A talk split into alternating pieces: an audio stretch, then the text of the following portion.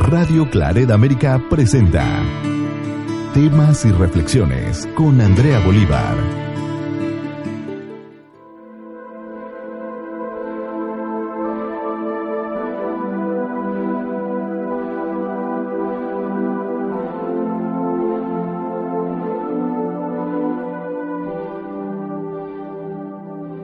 Felicidad. Actitudes. Hola a todos, gracias por escucharnos. Soy Andrea y pues como siempre encantada de estar con ustedes nuevamente y pues deseando que nuestra reflexión de hoy les deje una nueva enseñanza. Y nuestra reflexión de hoy tiene por nombre Si tuviera, sería más feliz. Y dice así. Cuentan que una vez un hombre caminaba por la playa en una noche de luna llena, mientras pensaba en su vida y reflexionaba. Si tuviera un auto nuevo, sería feliz. Si tuviera una casa grande, sería feliz. Si tuviera un excelente trabajo, sería feliz. Si tuviera una pareja perfecta, sería feliz. En ese momento tropezó con una bolsita llena de piedras y empezó a tirarlas una por una al mar, cada vez que decía, sería feliz si tuviera. Así continuó pensando en todo lo que no tenía y por lo tanto impedía su felicidad. De pronto se dio cuenta de que solo le quedaba una piedra en la bolsita y la guardó. Al llegar a su casa y vaciarse los bolsillos, vio que aquella piedrita era un diamante muy valioso. ¿Te imaginas cuántos diamantes arrojó al mar sin apreciarlos?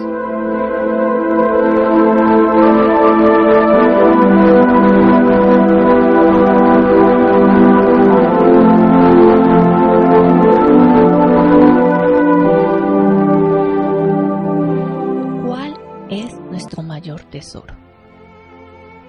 Sabemos que la felicidad es una condición natural y una de las preguntas que el corazón humano está haciéndose constantemente es, ¿qué me hará feliz?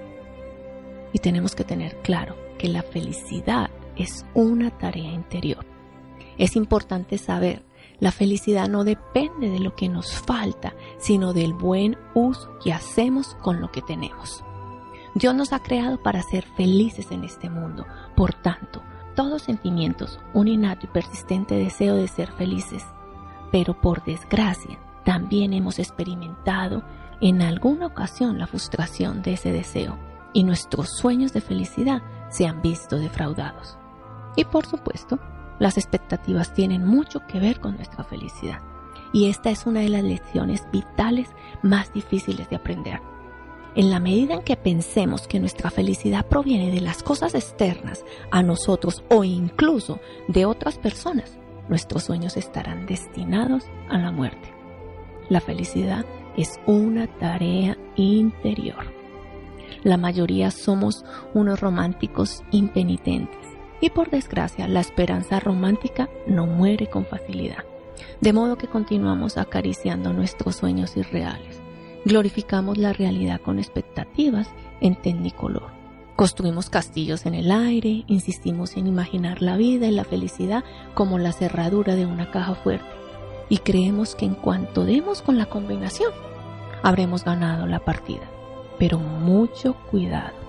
Siempre que pongamos nuestra felicidad en lo que las cosas prometen o la dejemos en manos de otros seres humanos, seremos víctimas de la frustración.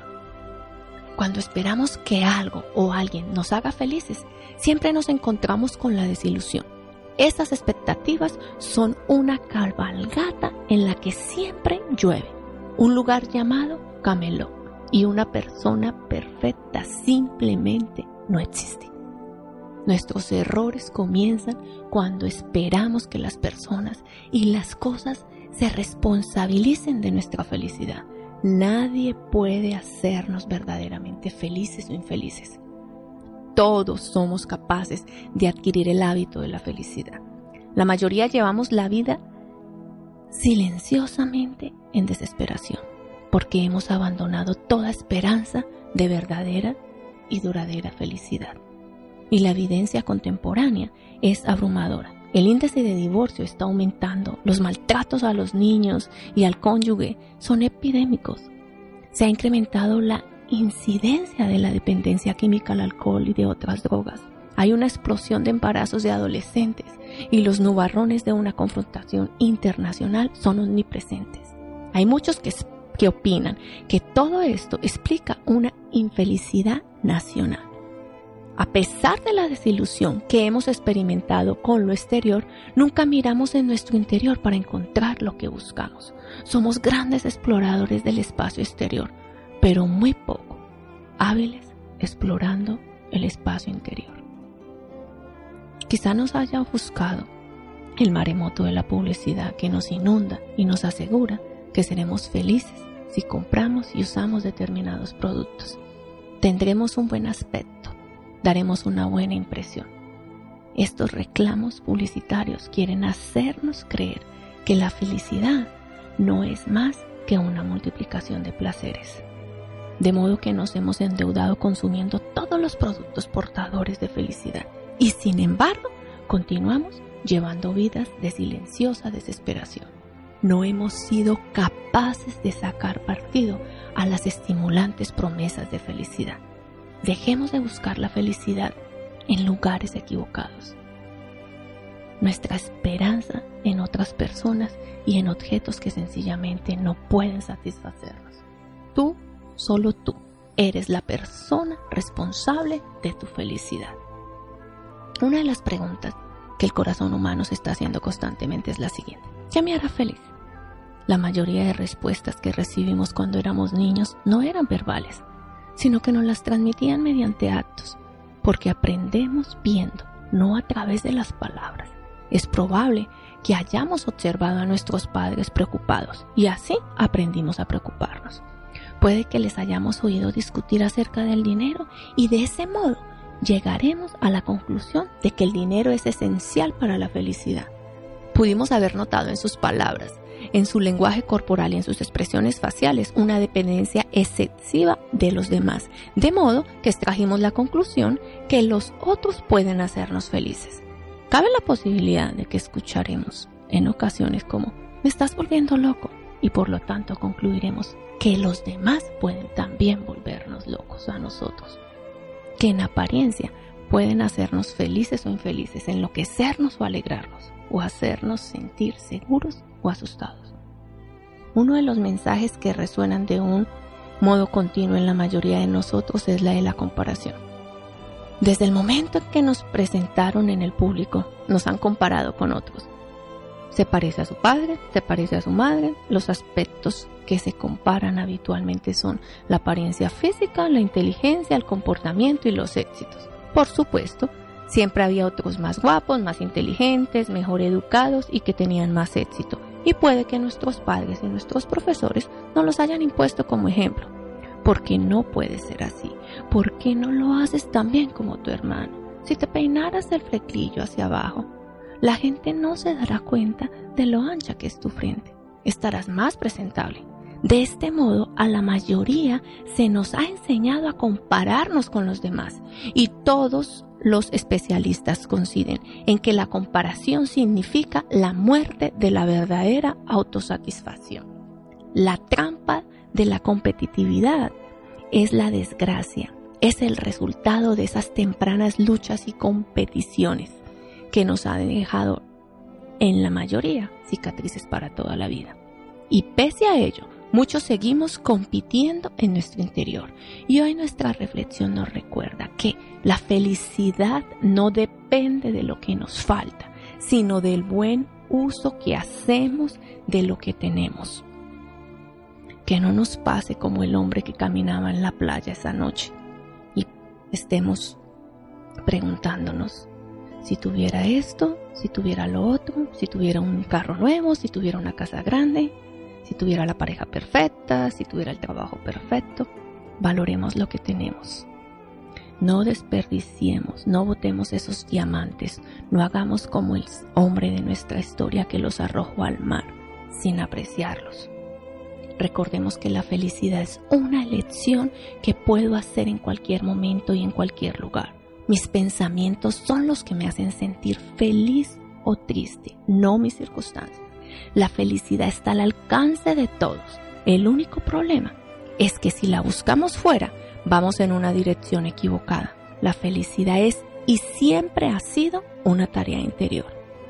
La felicidad humana es una tarea para toda la vida. No se trata de cosas sencillas que se pueden hacer de una vez para siempre.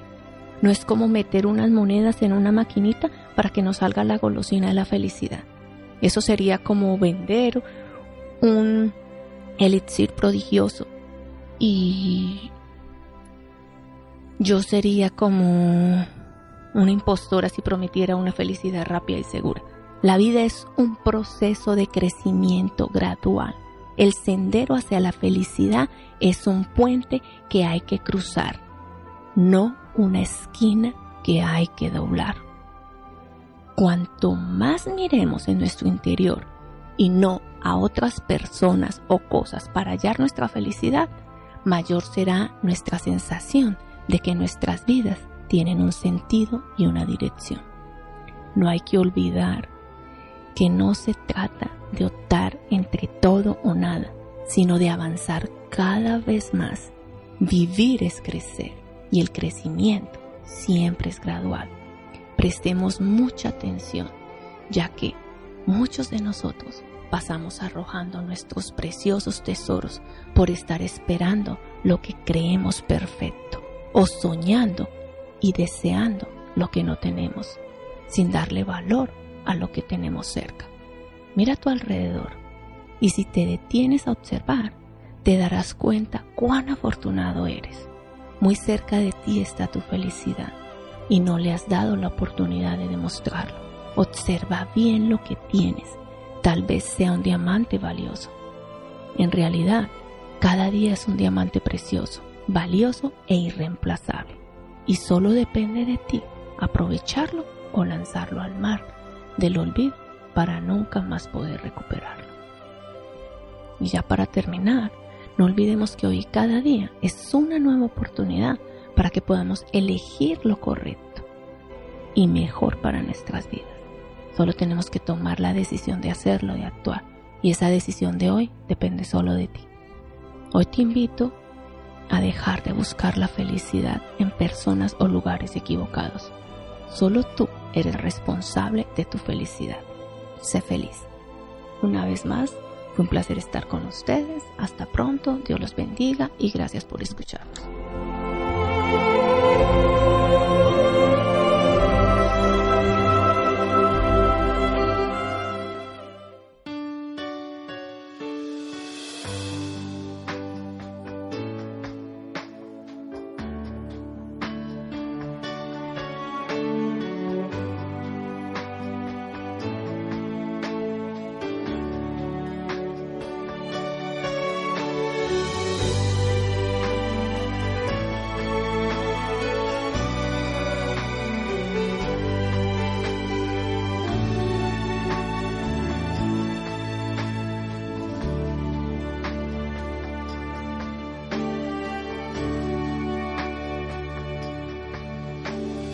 Tú me haces tan feliz.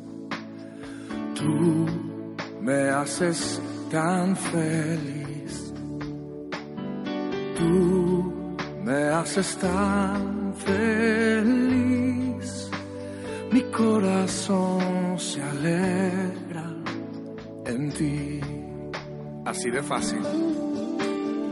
Tú haces tan feliz. Tú me haces tan feliz. Tú me haces tan feliz. Mi corazón se alegra en ti.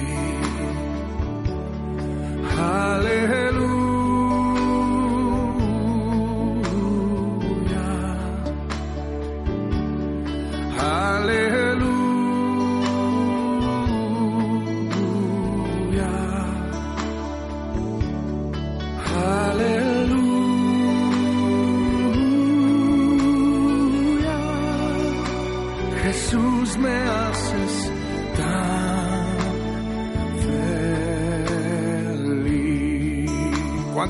Tú me haces tan feliz. Tú me haces tan feliz. Tú me haces tan feliz. Mi corazón se alegra en ti. Y una vez más, tú me haces.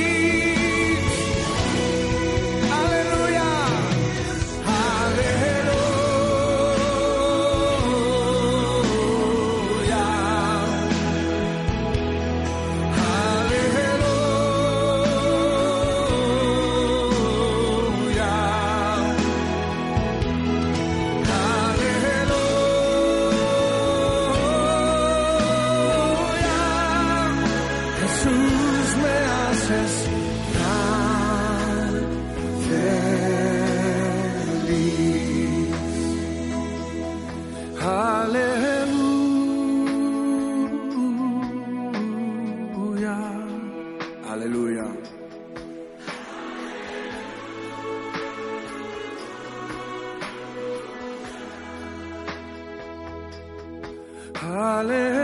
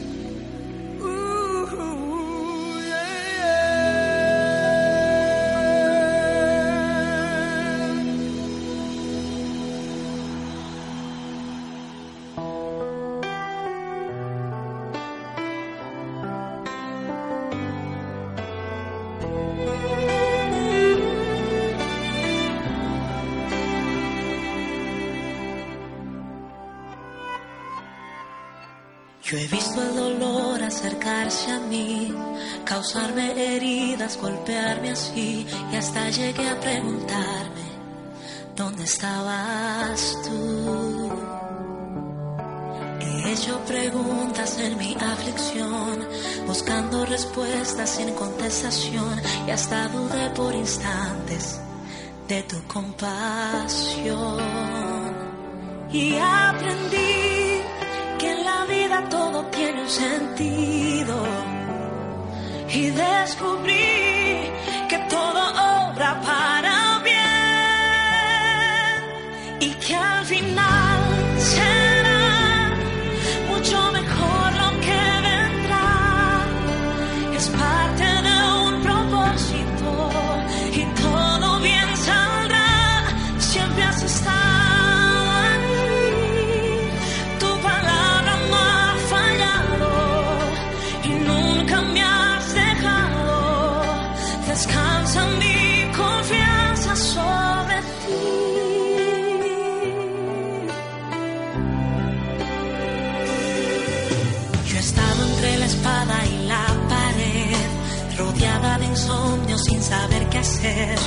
pidiendo a gritos tu intervención. A veces me hablaste de una vez, en otras tu silencio solo escuché. Qué interesante tu forma de responder.